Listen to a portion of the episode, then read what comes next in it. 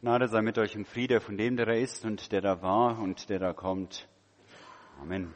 Wird Gottes Wort, wie es aufgeschrieben steht, im ersten Buch Mose im 28. Kapitel. Aber Jakob zog aus von Beersheba und machte sich auf den Weg nach Haran und kam an eine Stätte, da blieb er über Nacht, denn die Sonne war untergegangen. Und er nahm einen Stein von der Stätte und legte ihn zu seinen Häupten und legte sich an der Stätte schlafen. Und ihm träumte. Und siehe, eine Leiter stand auf Erden, die rührte mit der Spitze an den Himmel, und siehe, die Engel Gottes stiegen daran auf und nieder. Und der Herr stand oben darauf und sprach, ich bin der Herr, der Gott deines Vaters Abrahams und Isaaks Gott. Das Land, darauf du liegst, will ich dir und deinen Nachkommen geben. Und dein Geschlecht soll werden wie der Staub auf Erden. Du sollst ausgebreitet werden gegen Westen und Osten, Norden und Süden, und durch dich und deine Nachkommen sollen alle Geschlechter auf Erden gesegnet werden. Und siehe, ich bin mit dir und will dich behüten, wo du hinziehst, und will dich wieder herbringen in dies Land. Denn ich will dich nicht verlassen, bis ich alles tue, was ich dir zugesagt habe. Als nun Jakob von seinem Schlaf aufwachte, sprach er, für wahr der Herr ist an dieser Stätte, und ich wusste es nicht. Und er fürchtete sich und sprach, wie heilig ist diese Stätte. Hier ist nichts anderes als Gottes Haus, und hier ist die Pforte des Himmels. Und Jakob stand früh am Morgen auf und nahm den Stein, den er zu seinen Häupten gelegt hatte, und richtete ihn auf zu einem Steinmal und goss Öl da oben darauf und nannte die Stätte Bethel. Lasst uns beten. Herr, mache uns empfänglich für dein Wort und lehre uns tun nach deinem Willen durch Jesus Christus, deinen Sohn. Amen.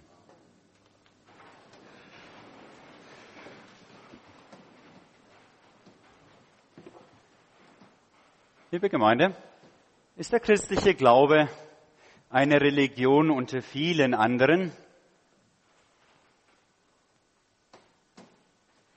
Vielleicht müssen wir uns erst einmal Gedanken darüber machen, was Religion eigentlich ist.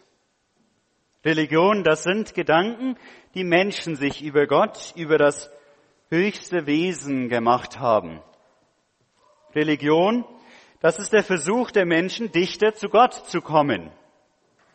Religion, das ist der Versuch der Menschen, so zu beleben, dass man am Ende von diesem höchsten Wesen auch belohnt wird. Religion, das ist das Gefühl, dass es da oben doch irgendetwas geben muss, auch wenn alle Menschen darüber ganz unterschiedliche Vorstellungen haben mögen.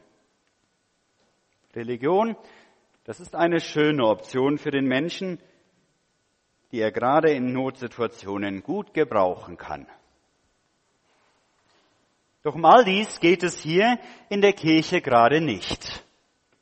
Nicht darum, dass wir uns Gedanken über Gott machen, nicht darum, dass wir es mal ausprobieren, mit Gott zu leben, nicht um schön zu fühlen in Gottes Nähe, sondern in der Kirche geht es darum, dem lebendigen Gott zu begegnen.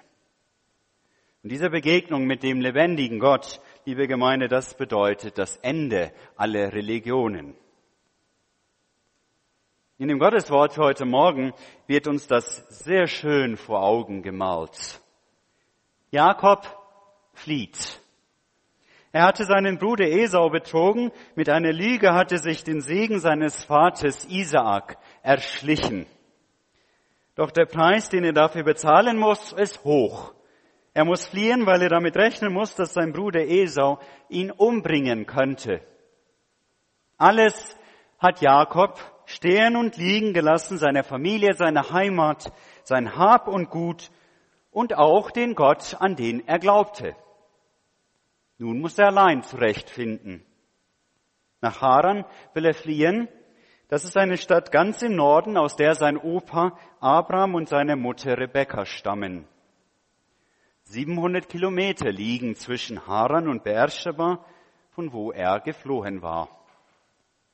700 Kilometer, das schafft man nicht an einem Tag zu Fuß. So kam es dann auch, dass er zwischen nichts und nirgends allein die Nacht verbringen musste. Einen Stein legt er sich noch als Schutz hinter seinen Kopf, dann schläft er ein.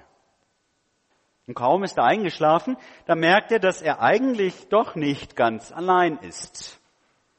Gott ist nicht dort in Beersheba zurückgeblieben, dort in seiner bekannten Heimat. Gott ist hinter ihm her. Liebe Gemeinde, das ist für Jakob erstmal gar keine schöne Erfahrung. Er erschrickt und fürchtet sich. Doch dann hört er Worte, mit denen er, nachdem er, was er getan hatte, gar nicht mehr rechnen konnte. Gott verspricht ihm das Land, auf dem er gerade liegt, ihm und seine Nachkommen zu geben. Gott verspricht ihm, dem über 40-jährigen Bachelor, eine Nachkommenschaft so zahlreich wie der Staub der Erde. Ja, verspricht auch ihm, ihn auf allen Wegen zu begleiten, allen Wegen, die jetzt vor ihm liegen. Liebe Gemeinde, eine Religion kann ich ausüben, wie ich mir das wünsche. Und wenn ich keine Lust und kein Interesse mehr an ihr habe, dann kann ich sie eben in meinem Leben einfach zurücklassen. Doch hier geht es nicht um Religion. Hier geht es um den lebendigen Gott. Und den kannst du nicht in deinem Leben hinter dir zurücklassen gerade wie du das willst. Den kannst du nicht in die Schublade packen wie dein Konfirmationsschein. Nein, der lebendige Gott kommt hinter dir her, der gibt dich nicht auf. Der lässt sich von dir nicht wegschieben. Du kannst dich flüchten in deine Arbeit, du kannst dich flüchten in deine Hobbys, in all das, was du genießt, du kannst dich flüchten in dein schönes Familienleben, du kannst dich sogar flüchten in Alkohol oder andere Drogen, was du auch versuchen magst, du wirst Gott nicht los. Er bleibt an dir dran. Und wenn du meinst, du hättest es doch geschafft, ihn loszuwerden, wirst du am Ende feststellen, dass er dir doch gegenübersteht und er von dir Rechenschaft fordert. Dann wirst du merken, dass du ihn nicht losgeworden bist. Nein, du wirst Gott nicht los. Immer wieder will er dir begegnen in deinem Leben, auch und gerade da, wo du gerade nicht mit ihm rechnest. Dem Jakob ist Gott damals begegnet, als der ganz unten war, auf der Flucht, allein und verlassen. Liebe Gemeinde, das ist eine Erfahrung, die schon so mancher Mensch hat machen müssen. Erstmal musste er in seinem Leben ganz unten ankommen, bis er seine Flucht, ja auch seine Flucht vor Gott schließlich einfach aufgibt. Ganz unten angekommen ließ er sich aufheben von Gott, von dem er doch nichts mehr wissen wollte. Gott hat da manchmal ganz viel Ausdauer. Aber er wartet nicht immer, bis wir ganz unten angekommen sind. Er kann auch auf ganz andere Wege Menschen begegnen, ihnen die Augen zu öffnen. Das muss erstmal gar nicht schön und angenehm sein. Das kann im Gegenteil ganz schön wehtun, wenn Gott uns die Augen öffnet und wir erst so richtig merken, wer wir eigentlich sind. Aber Gott will, dass wir vor allem seine große Verheißung, sein Versprechen hören und zu Herzen gehen lassen. Siehe, ich bin mit dir und will dich behüten, wo du hinziehst. Das will Gott erreichen. Dass wir es nicht mehr als Bedrohung verstehen, dass er hinter uns her ist, sondern als das größte Glück unseres Lebens.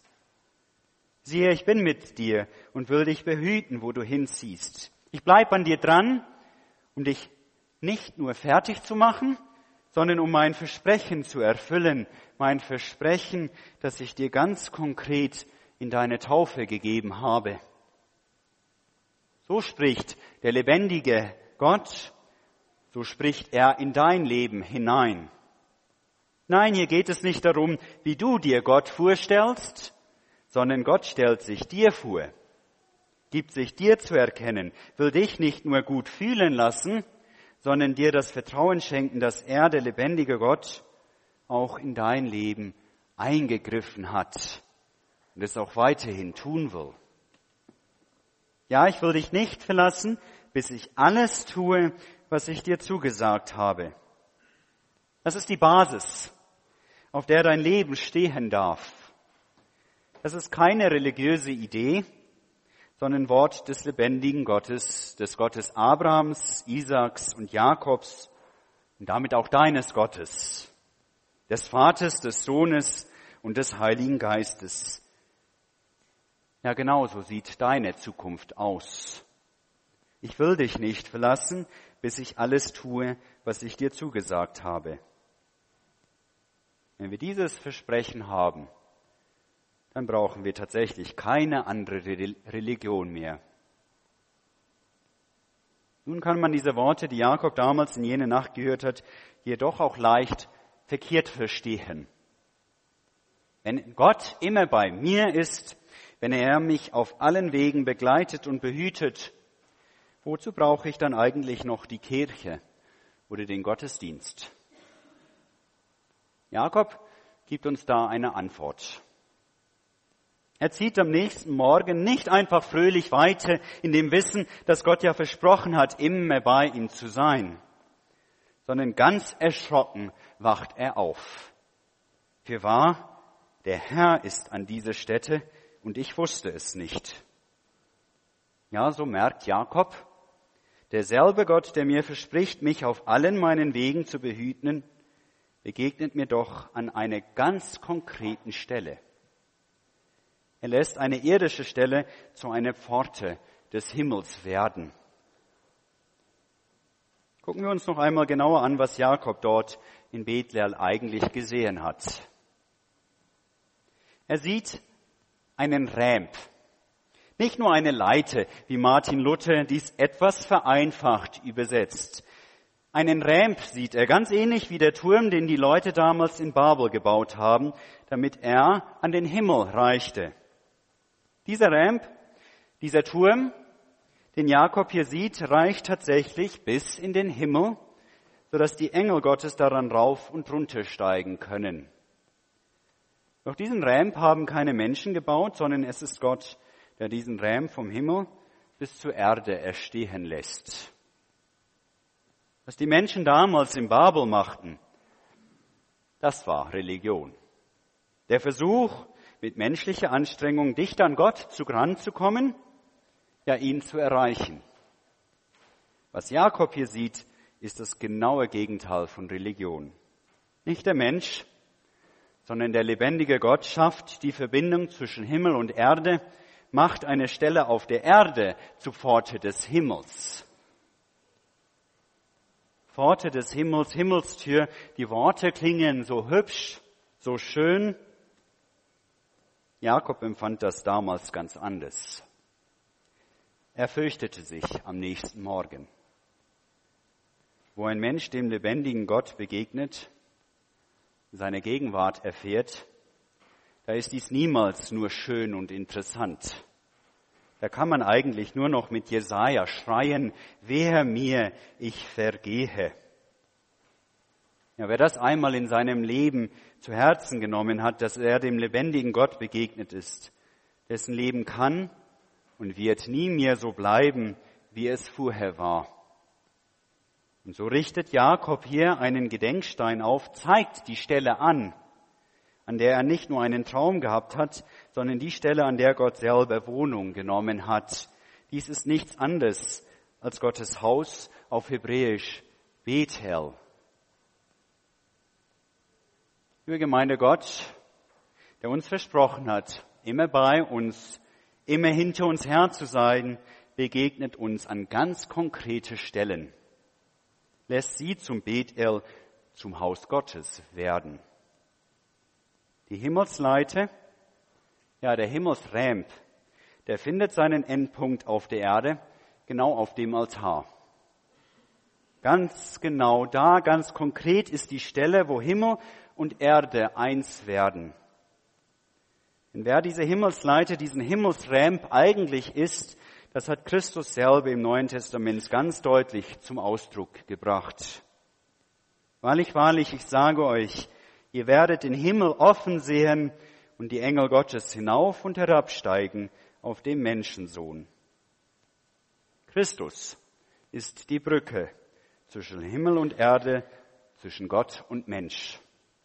Wo er ist, da ist die Pforte des Himmels.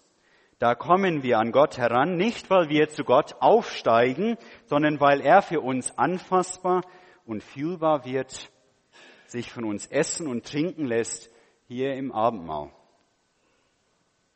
Ach, liebe Gemeinde, wenn wir es doch nur ahnen würden, was ist hier passiert, wenn sich im Abendmahl der Himmel öffnet und der heilige Gott selbst uns begegnet. Wenn wir es doch nur ahnen würden, was hier geschieht.